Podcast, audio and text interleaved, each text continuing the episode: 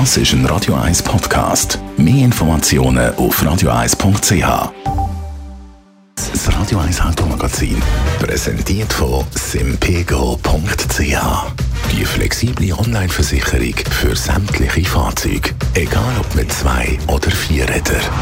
simpego.ch. Man kann es fast nicht glauben, aber der Opel Manta ist zurück. Der Klassiker, der so viel Witz gibt. Fast jeder von uns kennt den Manta-Witz, oder? Ich fange jetzt gar nicht an aufzählen, weil viele davon sind echt grusig oder blöd oder lustig. Also, es gibt eine Ladung Witz über das Auto. Jetzt hat Opel eine neue Auflage präsentiert von dem Opel Manta. Andrea Auer, Autoexpertin Camparis, du hast dir das ein bisschen genauer angeschaut. Was äh, gibt es da zu erzählen? Ja, da gibt es so einiges. Ich fange vielleicht mal bei den Äußerlichkeiten an. Die Karosserie ist die vom Urmanta an, von 1970. Und ich, ich möchte eigentlich an dieser Stelle mal sagen, ich finde, Opel hat da wirklich Grossartiges geleistet. Mit sehr viel Liebe zum Detail und auch mit sehr viel Liebe zu Altbewährtem. Also gerade das Interieur erinnert mich extrem an das Auto aus unserer Kindheit. Aber wo nötig ist der Manta wirklich auch am Puls der Zeit. Also man hat zum Beispiel kein analoge Instrument mehr, sondern zwei Displays, wie wir uns das aus heutigen Auto gewöhnt sind.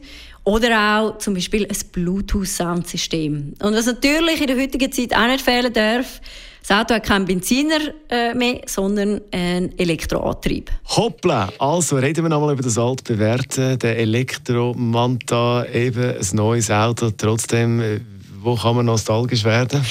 Ja, wie ich schon gesagt habe, es ist das Interieur, es, es hat so einiges, wirklich kleine Details, wie zum Beispiel ein simpler Autoschlüssel, also ein simples Zündschloss, wo man wirklich noch den Schlüssel reinsteckt. Nicht von Smart Key oder Keyless System, wie wir äh, das heute haben in, in unserem Auto. Dann, man hat einen einfachen Rückspiegel. Das Fenster muss man wirklich noch von Hand auf und runter kurbeln eine mechanische Handbremse, was auch für ein Elektroauto nicht wirklich typisch ist. Und man hat, das finde ich besonders spannend, obwohl ich nicht Raucherin bin, wieder einen klassischen Zigarettenanzünder. Jetzt der Urmanta aus den Jahren früher, der hat äh, 105 PS gehabt. Äh, wie sieht das jetzt aus bei dem elektrifizierten Modell, dieser neuen Auflage?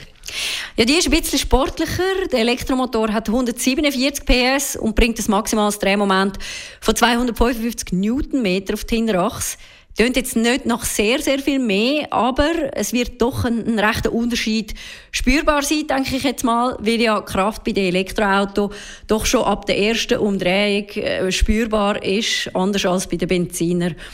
Und wenn wir schon beim Antrieb sind, was vielleicht noch ein bisschen absurd ist, man kann wirklich wie früher manuell durch vier Gänge schalten. Man hat also wirklich auch einen Schalthebel, wie man sich das gewöhnt ist. Aber natürlich, wie heute Standard bei den Elektroautos, kann man auch einfach einen Gang einlegen und dann einfach normal fahren. Jetzt äh, präsentiert im Manta, das ist das Konzept, das Konzeptauto. Dein Fazit, wird das in Serie gehen? Ja, mein Fazit. Es ist wahrscheinlich nicht unbedingt äh, ein Alltagsfahrzeug, zumindest nicht für jeden Alltag. Vielleicht eher ein Stadtauto, nur schon aufgrund von der Reichweite. Die liegt bei etwa 200 Kilometer. Im Realbetrieb dann wahrscheinlich noch ein bisschen tiefer. Äh, und der Mann hat auch keinen Schnellladeanschluss. Fürs Vollladen von der 31 Kilowattstunden Batterie braucht man dann doch rund drei Stunden. Jetzt, äh, wie du gesagt hast, es ist ja ein Konzept solche Sachen könnten sich ja auch theoretisch noch ändern, auch gewisse Sachen im Innenraum, wo dann vielleicht doch nicht mehr so ganz äh, am Puls von der Zeit sind und auch nicht mehr so bequem sind, wie wir uns das heute gewöhnt sind. Darum, ich glaube, es könnte durchaus funktionieren. Vor allem auch, wenn man bedenkt, dass Elektroautos im Retro-Look ja eigentlich auch ein bisschen im Trend sind. Ich denke da zum Beispiel an Honda E, wo wir jetzt doch auch viel in der Stadt unterwegs sind. Also zumindest eine kleine Serie könnte ich mir durchaus vorstellen, dass Opel die produzieren wird. Unsere Autoexpertin Andrea Auer ist das über die Neuauflage vom Opel Manta.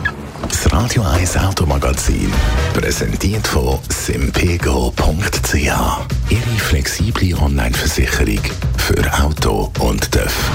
Nur fahren müssen Sie selber.